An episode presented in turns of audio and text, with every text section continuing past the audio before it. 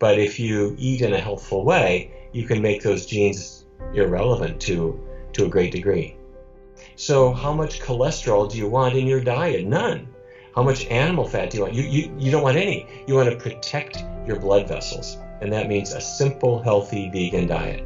Generally, healthy practices, they're not what the patient wants. The patient says, I want you to save my brain. And the doctor says, I, I can't do that. Um, so that's where the nutrition part comes in.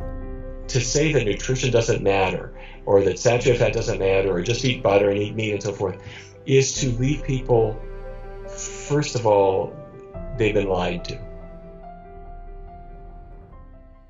Uh, I'm a physician here in Washington, D.C. I'm on the faculty at the medical school at the George Washington University. And in 1985, I founded the Physicians Committee for Responsible Medicine, which is a group of doctors that, and it's gradually grown. And we have all kinds of uh, supporters, including non-physicians as well. And we support uh, good nutrition, preventive medicine. We do clinical research studies. We have a whole department that promotes alternatives to the use of animals, and we have a medical center here as well. So it's a busy place. All right, Dr. Barnard, thank you so much for joining the symposium. It's really an honor to have you here. You are one of the leading experts in diabetes. So, first of all, can you tell us how does diabetes evolve? Yes, um, diabetes is a very common condition and it's getting much more common. And the main kind of diabetes that we're thinking about is called type 2 diabetes. It occurs in adults um, and has historically been thought of well, when people are overweight, they'll develop diabetes. And it's described as a condition where there's too much sugar in the blood. That's glucose. And so many people then don't eat starchy foods or sugary foods because these will add sugar to the blood.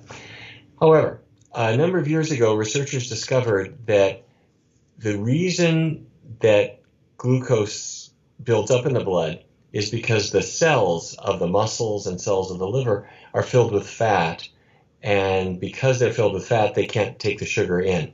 Um, insulin, which is a hormone that's supposed to help sugar get into the cells, isn't working as long as there's all these fat droplets in the cell.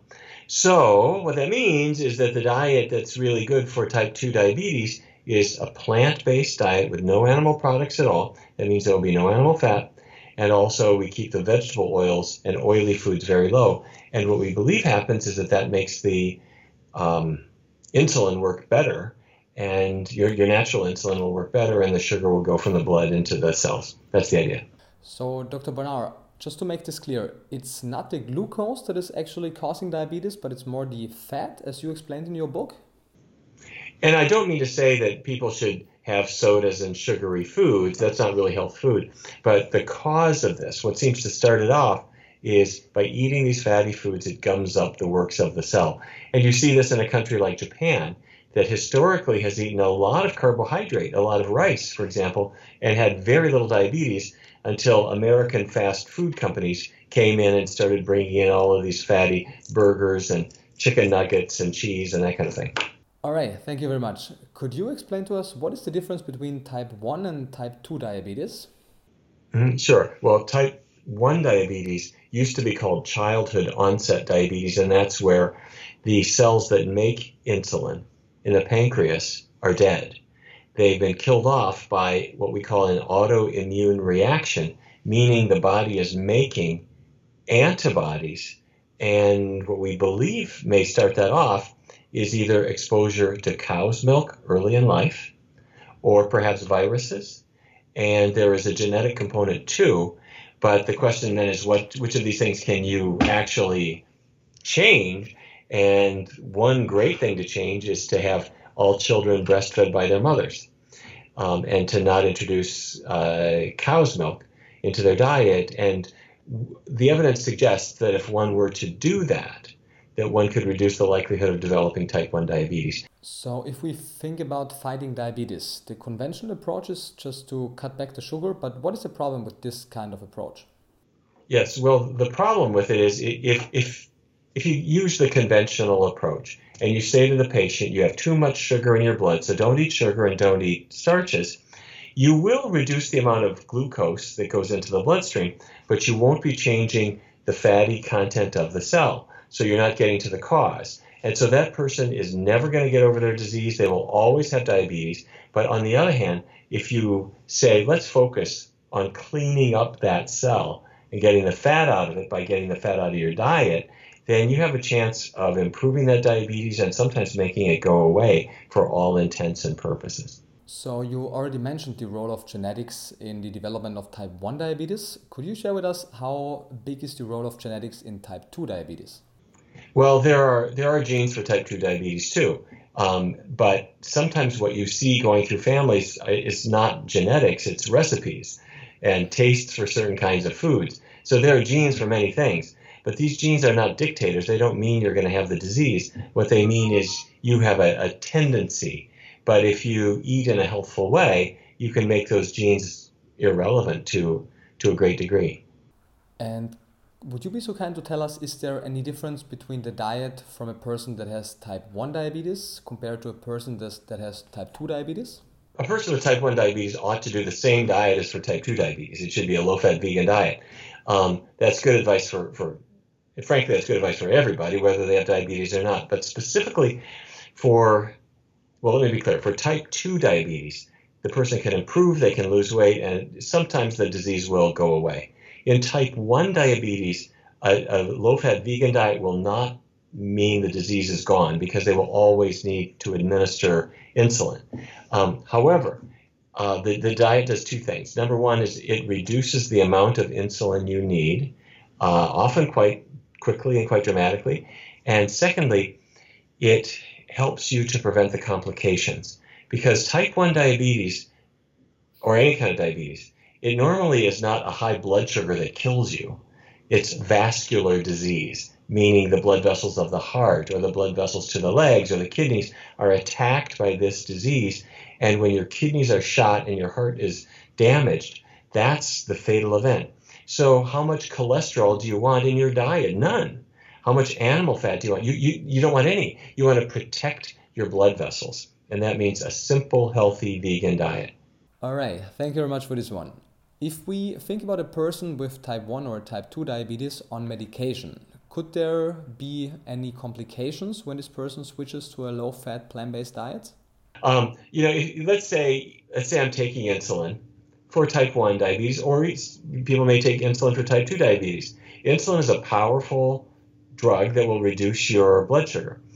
And you're taking this medication, and if you improve your diet at the same time, your blood sugar can run very low because the medicine is powerful and so is the diet.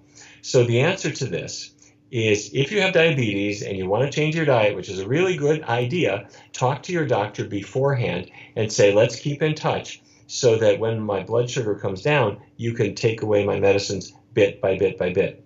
But it's a mistake to not talk with your physician. It's also a mistake to just throw your medicines away and say, I'm just not going to take them anymore. I'm just going to do the diet. You want to taper off your medications in a sensible way and do it only when the time is right. Mm-hmm. And, and don't get me wrong, there are also going to be plenty of people who continue to need some medication um, particularly if they've had diabetes for a long period of time. All right, thank you very much. Dr. Barnard, you are also an expert in Alzheimer's disease. Could you tell us what is Alzheimer's disease and how does it evolve? Alzheimer's is the most common type of dementia. Um, and dementia simply means it's a generic term, meaning that you had normal brain function and you have started to lose that brain function. So the most common kind is Alzheimer's.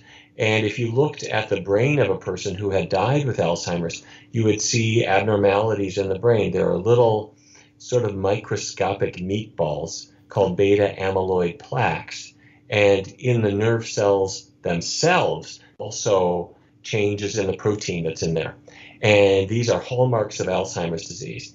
And many drugs have been made to try to turn this disease around or slow its progression. And I have to say, they are not achieving our goals. Um, they're really not, and and frankly, they've been a huge disappointment. However, the beautiful, optimistic line of research has all come from nutrition, which now appears to be quite a powerful force in Alzheimer's disease. All right. So, for the treatment of Alzheimer's disease, what is the conventional approach? What would a normal physician do? they don't do much of anything worthwhile. Um, I, I, don't mean to sound so nihilistic, but when a doctor gives a patient a diagnosis of Alzheimer's, they let them know that they're going to need help and that they're going to gradually lose their brain function. And it may occur more quickly or more slowly, but there is effectively no intervention. There are some medications on the market, and they have a very slight symptomatic effect, but they don't slow the progression of the disease. So doctors will sometimes start that, but it, you don't get very far. And you plan for making sure the person has appropriate assistance, and then lots of other things like make sure they get regular exercise. And although these are sort of good, generally healthy practices, they're not what the patient wants. The patient says, "I want you to save my brain," and the doctor says, "I, I can't do that." Um, so that's where the nutrition part comes in. Yeah, so that's the good news. And, and, and, and, nutrition really for prevention. Once the brain is being destroyed, I don't think that nutrition is going to help either. But but the, the, the big thing is it looks like we have a lot of power to make this disease never happen in the first place. That's what completely blew me away and is very exciting. There was a big study in Chicago, Illinois, called the Chicago Health and Aging Project. And in 1993, they started tracking what people ate and as the years went by, Alzheimer's disease was much, much, much more common in people who ate a lot of saturated fat. That's the fat that is in dairy products, especially, also in meat. The disease was much less common in people who avoided those foods. Um, so uh, there, there, there's much more to it than that, but that's the kind of the first take home message. And so it made you think, well, maybe we should skip the cheese and the meat and that kind of thing. Um, but then it went, it went further. Um, they looked at what are called trans fats. Trans fats are in some snack foods and pastries. And they found essentially the same pattern. Those are bad too. And then there are a number of protective things like vitamin E, for example, which is in nuts and in seeds, seem to cut the risk of Alzheimer's by about 50%. Um, physical activity in other studies seemed to help too. And the amazing thing was that when people were starting to have the first bits of memory loss, the researchers at the University of Illinois asked these people to exercise uh, a 40 minute brisk walk three times a week, um, and gradually working up to that. And after a year's time, they showed their memory was, was better and brain shrinkage in certain parts of the brain that are involved in memory uh, was the, the, shrinkage was actually being reversed. Um, that's all optimistic. So, what I take this to mean is that if we want to prevent this disease, we should make these same, frankly, the same diet changes that we make for heart patients: plant-based diet, keep the oils low, healthy, simple foods, um, regular exercise, and we should think of it as a prevention model. I, once a person is really into serious dementia, I am not terribly hopeful that this will reverse reverse the disease. Can you share with us in one of your talks you spoke about the role of iron and copper in the development of Alzheimer's disease? When you look into the brains of people with Alzheimer's, um, it's not just a question of um, the saturated fat and so forth, which I mentioned earlier, but researchers have been looking at metals in the brain. Uh, iron is one, copper is another, aluminum is another, and there are others as well basically, to make it simple, copper and iron are metals that your body needs a little bit of, um, tiny traces. If you have too much of them, they are toxic. Um, and we learned about this decades ago with iron. In the same way that iron will rust, it will oxidize um, in a frying pan, for example. Um, in your body, iron molecules oxidize too. And when that happens, they release free radicals, which are damaging molecules inside your body. Copper does the same thing. If you have a copper coin or copper pipes, you can see how they turn dark colored. That, that's oxidation, and that happens to the copper in your body. So, what we feel is important is to have just a little bit of copper in foods and a little bit of iron in foods, but not have the excess. Where would I get an excess? Well, let's say you're a meat eater and you're now getting the iron from meat, which in the 1950s we thought was a great advantage. Now we know it's too much. Um, if you get iron from green leafy vegetables or beans, there's plenty of iron there, but it's in the form of what's called non heme iron, which the name is not important. What's important is your body will regulate it. Uh, it's the kind of iron where if your body get, already has too much, your body will keep the non heme iron out to a degree. If you need more, your body will take it in more. The heme iron in meat, your body can't regulate so well. It just comes on in. So, bottom line, um, all these things are, are basically saying that a plant based diet is still a good way to go. Uh, one quick word about aluminum uh, the jury is still out. We don't yet know uh, for sure if it's a problem, but my suggestion is that people avoid aluminum uh, because it'll be a long time before scientists are definitive. That means avoid aluminum pans. Means don't wrap your food in aluminum foil if it's any kind of acidic food that will make the foil dissolve. Um, don't take antacid uh, antacids that have aluminum in them, as some of them do, um, and look for it on labels. Uh, avoid the aluminum containing any kind of aluminum containing food. And if you're not sure about your water supply, um, tap water in many municipalities has aluminum added to remove sediment. And if they don't clean the aluminum out, it, it'll come out of your kitchen tap. So you might want to drink bottled water in, in that case.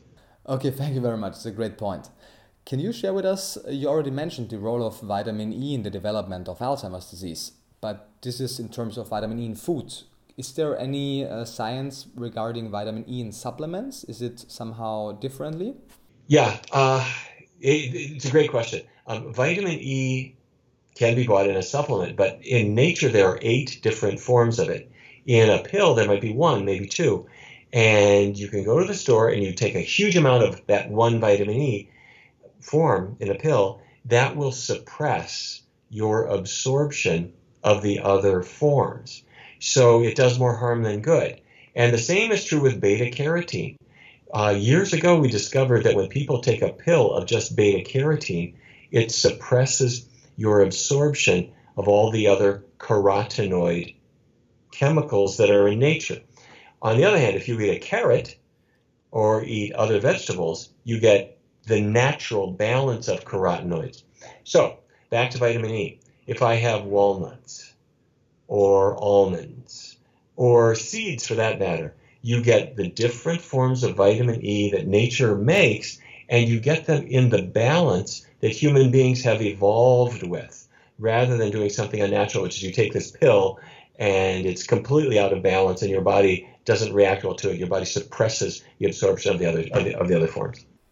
All right, thank you very much for making this one clear. If we now come to food addiction, um, many people are having a hard time giving up cheese when they go to a plant based diet. And now, in your newest book called The Cheese Trap, you state that there is actual science that is backing up why people are having such a hard time.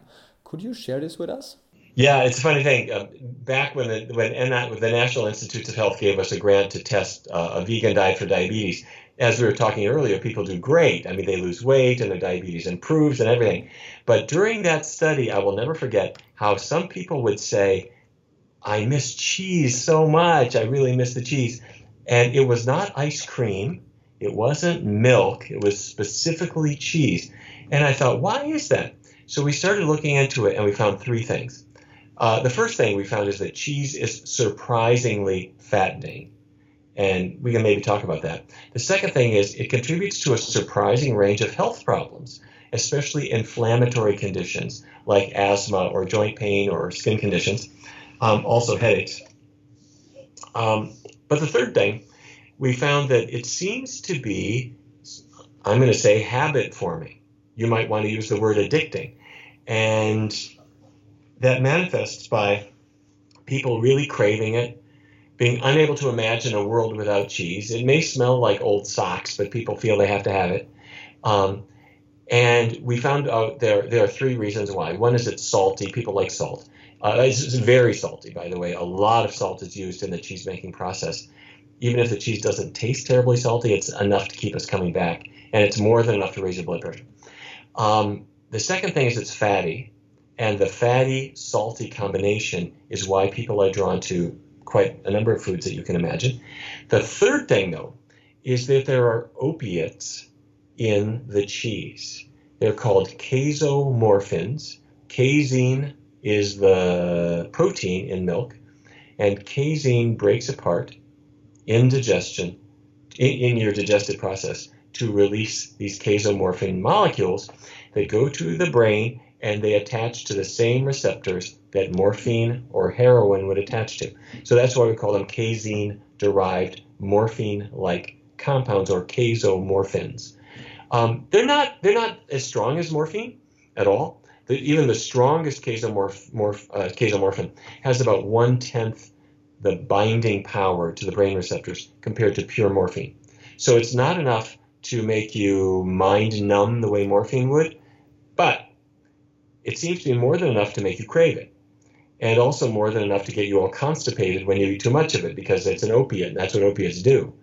Um, so if you know somebody who says they're kind of a cheese addict, now you know why. Okay, that's pretty interesting. Do you have a clue why there is casomorphin in breast milk? Um, that's been a very curious question, and the answer to it is, I believe, exactly the one that you said.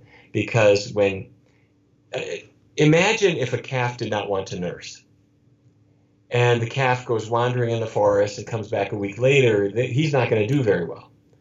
Um, and imagine if a, if a human baby turned away from the breast, he wouldn't do well. So I am going to hypothesize that nature nature makes milk with protein, fat, some sugar, a sprinkling of hormones, and a little bit of an opiate uh, coated in there that goes to the baby's brain.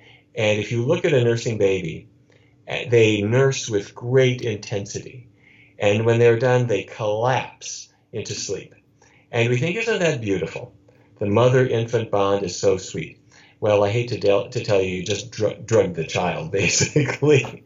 I'm kidding, of course. But um, we do think that casomorphins might be part of the mother infant bond. They help calm the child. They might also calm the mother because there's some evidence that a mother's own milk products leak some casomorphins into her bloodstream and they go to her brain and make her focus on the baby in the same way as the baby is focusing on her. Um, and some amazing research from Scandinavia looked at women um, who had very large amounts of casomorphins from their own breast milk go into the cerebrospinal fluid and reach their brain. It was so intense that they developed postpartum psychosis. And uh, this is a rare condition, but it, but it happens. And the hypothesis was that this condition of postpartum psychosis, it's psychosis after giving birth, that it's not caused by the stress of giving birth, it's a toxic effect on the brain, and it may be this byproduct of a mother's um, breast milk that has been shown to do this in at least some of the cases. All right, wow, that's that's interesting. Could you share with us, besides of being addictive, what are the potential harms of consuming milk? Um, there are several reasons why milk would be harmful. It has fat in it. As I mentioned earlier, it's mostly saturated fat that's linked to Alzheimer's disease, but it's also linked to heart disease. If you want to make your cholesterol go up, the best way to do that is to consume an animal product like dairy products that have saturated fat that increase your body's cholesterol level. And they also have cholesterol itself, um, which is um, in the cheese. Now, there is some fat and some cholesterol in milk, but it's highly concentrated in the cheese. Now, there's not just fat in, in cheese, there's also protein. And it's the proteins that trigger these inflammatory conditions. And we are seeing, by the way, a fascinating phenomenon here in the U.S. Uh, Americans love football. And when I say football, I don't mean football like you would play. Um, it's football where you pass the ball and the, the guy who's heavily padded runs to the end zone. Well, we just recently had our Super Bowl, which is the climax of the football season. And the quarterback who won the game is named T- Tom Brady. And he plays with a team called the New England Patriots. And if you asked him, what's your favorite kind of cheese? He would say, cheese? I don't eat any cheese. Well, why not? Because it causes the body to get inflamed, and he's one. He's the most winning uh, football quarterback we have ever had, and he wants to make sure his career isn't cut short, so he goes dairy free. And then we had another uh, very, very good quarterback uh, named Aaron Rodgers, who is with the Green Bay Packers. Green Bay is in Wisconsin, which is the biggest dairy producing state. In fact, they call the people from Wisconsin cheeseheads, and he is their local sports hero. He's the, he's their star football player. but he announced some time ago that he would not eat any cheese either. And is he a traitor to the state of Wisconsin? I don't think so. I think just the opposite. He's a hero. He's saying, "Come on, guys, let's get healthy. Let's retire." He he wasn't saying to retire the dairy farms, but um, that's kind of the message. But you see this with a lot of sports stars, and in the past maybe four, five, six years, it started with runners, really uh, the talented, uh, very long distance runners. Then it became tennis players like uh, Venus Williams and Serena Williams and um, Scott Jurek uh, is a distance runner, but the Williams sisters, and then uh, Novak Djokovic um, went vegan. You know, they, they, they, they want to avoid the inflammation. And then it started getting into football players. And it started with the football players who have to run a lot, but then they, they're kind of all worried about inflammation. So forgive me for this long-winded explanation, but the protein in the dairy causes inflammation in the body, and you want to get rid of it. Um, and then, can I mention just one other bad thing about dairy? Sure, sure. More. we have time. Okay. Well, we, t- we talked about the, the fat and we talked about the protein, but there's one other thing. Dairy cows are impregnated every year, once a year. The farmer impregnates the cow, not personally, but he arranges to have it done. And so, nine months of every year, the cow is pregnant. After nine months, she gives birth, and then once a year, she's always impregnated again. So, most of the milk that people drink and most of the cheese that's made from milk came from a pregnant cow. A pregnant cow makes estrogen. The estrogen gets into the blood, it goes then into the milk. And it's, it's only traces, it's not a lot. But as the pregnancy goes along, it gets to be more and more and more. And researchers don't know what to make of it. But here's what we're concerned about. In Rochester, New York, researchers went into a male fertility clinic. And the men who consumed the most cheese had the most problems with fertility, meaning their sperm counts were low compared to the people who didn't eat much cheese. Then, when you look at women, we're starting to be concerned about possibilities of breast cancer um, and, and other conditions. So, the bottom line is if you're thinking about what to, f- to feed your seven year old son, do you want to give him female sex hormones? Um, or, or frankly, your seven year old daughter? Do you want to be giving that to her? Um, my answer is no. And back in the 1950s, when we didn't know much about this, um, it was understandable that people would say, well, that's a good source of calcium, go ahead and have milk. Well, forget it. That you can get calcium from the same place the cow got it. The cow gets it from green leafy vegetables, in grass in this case. I'm not suggesting you eat grass, but there's plenty of green leafy vegetables that humans like whether it's broccoli or kale or collards or uh, Brussels sprouts or you name them, and they're loaded with calcium, and that's the the healthy source. Okay, if we could summarize this, if we keep the estrogens from milk in mind for a person that is eager to build muscle mass for a bodybuilder, is it a good idea to leave out the milk for this person especially? Yeah, it's a good idea for everybody. Um, Arnold Schwarzenegger, years ago, who is, of course, now America's uh, most famous bodybuilder. Um, he said years ago, milk is for babies.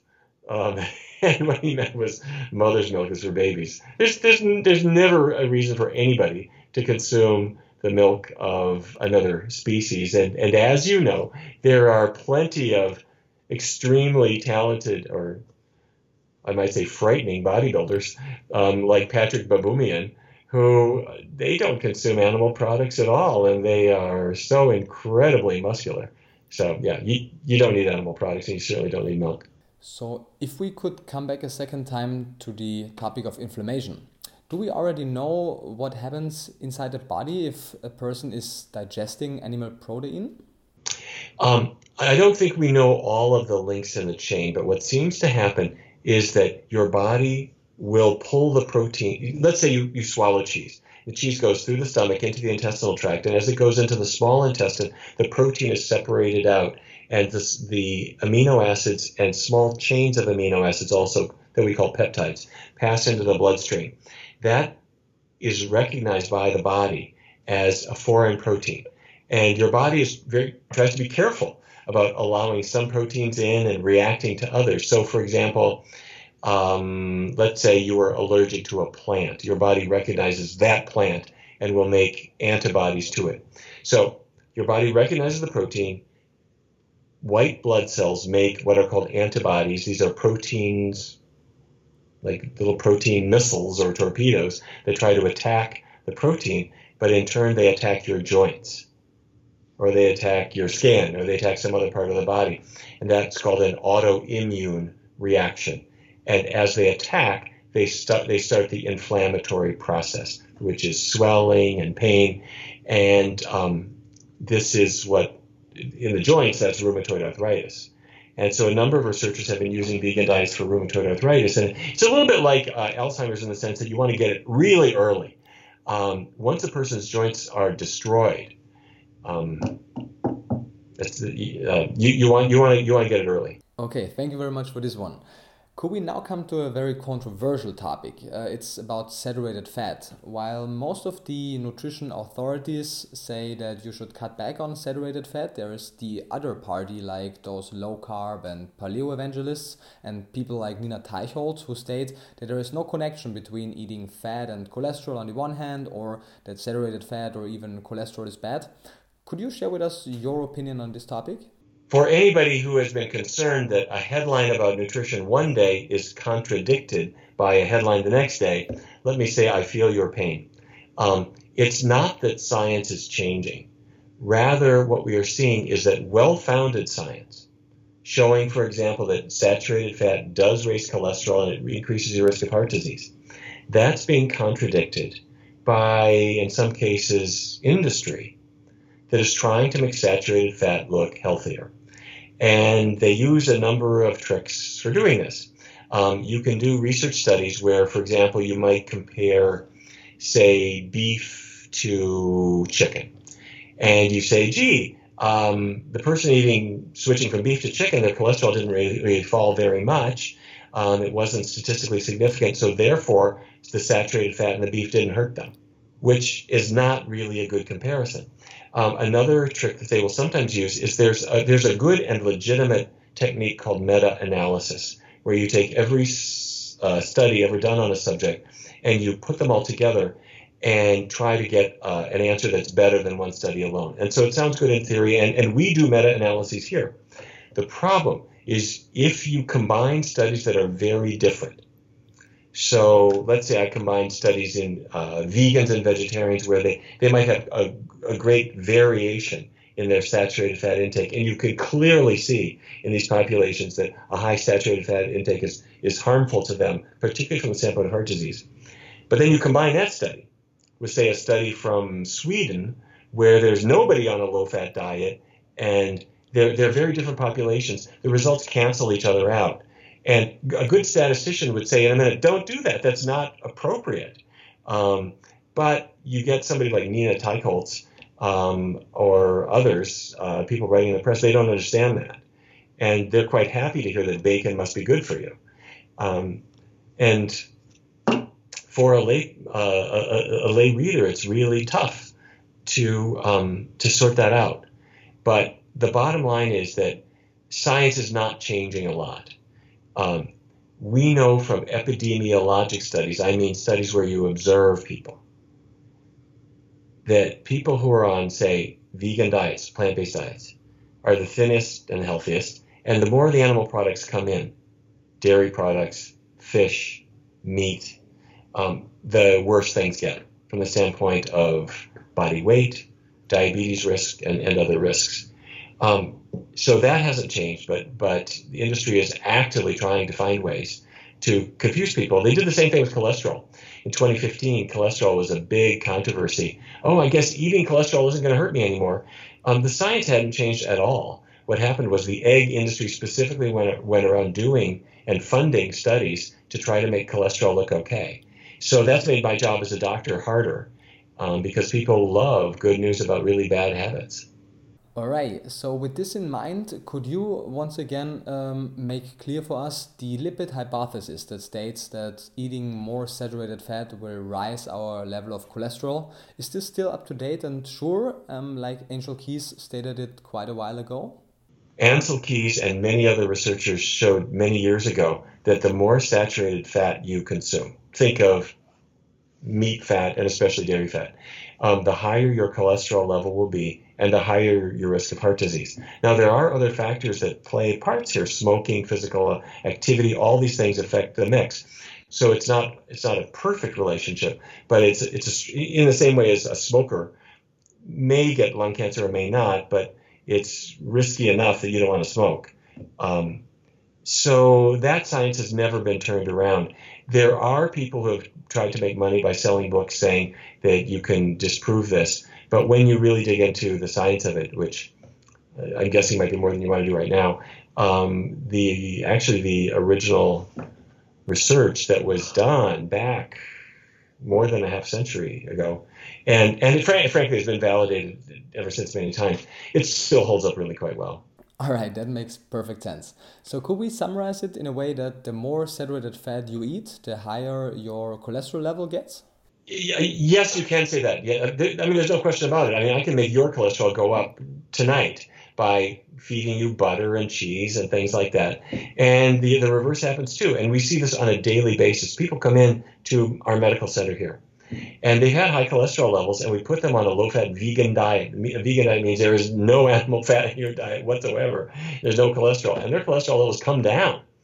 And if anyone wants to imagine that that's not possible, um, I invite them to come here and they can do their own testing and if they will follow the dietary advice that I'm going to give them, um, in the vast majority of cases, they are going to be very, very impressed. Now, don't get me wrong. I am not suggesting that some people might not need medication because they have some persistent problems. So that's all fine. Nutrition is is a part of this, but there are there are other issues, issues too. But to say that nutrition doesn't matter, or that saturated fat doesn't matter, or just eat butter and eat meat and so forth, is to leave people first of all, they've been lied to. That's not true. Secondly, it it conveys the idea that there isn't anything that matters. Um, they'll say, well, so, so, where did your heart disease came, come from? Well, it must have come from eating white bread or soda or something like that, which is really um, not a tenable hypothesis. So, another very controversial discussed topic is coconut oil. Um, we see that coconut oil basically exists out of saturated fatty acids, but companies make people believe that coconut oil is somehow healthy. Is there any difference between saturated animal based fat and saturated plant based fat? No, coconut oil is very highly saturated and it behaves just like animal fat. So I know that the people who make it would like you to believe that it's somehow magically different. It's not.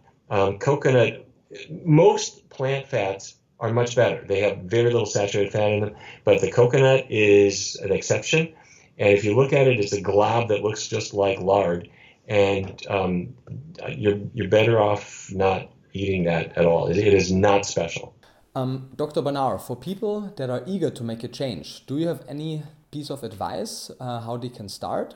There is a lot of um, advice that you will hear, and some people are a little bit daunted by it, where you think, "Oh my goodness sakes, everything I've been doing is is wrong, and what should I do?" Here's what I suggest: instead of um, having this be a negative experience, we're going to turn it into fun. And when people come into our clinic, what we do is um, we ask people to take seven days, and during this week don't make any change in your diet at all. You can eat whatever you want to, but experiment with some new foods. Uh, try, say, a breakfast or a lunch or a dinner that has no animal products. And at first, you might wonder what that would be. But you'll find ones that you like. And, and in my books, I have lots of, of, uh, of ideas for you. And of course, there are many other great books and websites. So take a week, find out what you like, and then after you know what, what uh, foods you prefer, then take 21 days, that's three weeks, and do it all vegan all the time. And keep the fats pretty low and have healthy foods. What you discover after three weeks, two things will have happened. The first is you're healthier. You're losing weight. Your cholesterol's coming down. If you got diabetes, that's getting better. Your joints feel better. Your digestion is better. Your energy is better. But the second thing is your tastes are changing. So you find that you found some foods you really like. And that old cheeseburger is not calling your name so much.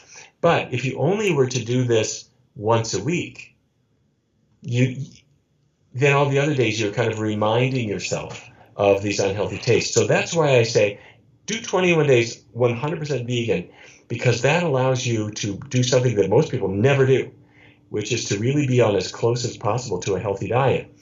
It, it's it's a life changing experience for people. So have fun with it, and when you see how cool it is, then make some noise. I mean, share this with other people that you know, because you can save people from a lot of misery by um, helping them to change their diet. All right, Dr. Barnard, thank you so much. For people that are willing to make a change, you also provide an online program that can help them and support them in order to make these important changes. So, can you share with us what is this program and where can we find it? It's called the 21 Day Vegan Kickstart, and you'll see it on our website, which is pcrm.org, as in Physicians Committee for Responsible Medicine, pcrm.org. And um, we have lots of other materials there. And uh, I hope people will look at them. I also do have a few books in the German language, as, as you know, that I would love for people to share around. And I hope that libraries will carry them. And my goal is to spread some information and then some f- fun applications like recipes and food ideas that people can use to put it to work. All right, Dr. Barnard, thank you so much for joining us for the Plant Based Symposium. For the final question, what is the main take home message? What is the key message that you want anyone out there to know? Um, I think we covered uh, the things that are really important. Mm-hmm. Um, I hope that people will, per- perhaps more than anything else, think of this. We make decisions for our own health, but perhaps what is most important of all is the health of the next generation, and we can do them a great favor by raising them on a healthy vegan diet. A healthy vegan diet means simply four groups vegetables, fruits, whole grains, and legumes or beans. Don't forget to take vitamin B12. It really should be a supplement. Now, that's another question about um, why a supplement, but I do recommend that people do that. If you're never getting any sun, you might need to take a vitamin D supplement too, but that's about it. It's a very, very simple way to go, and it will change your life.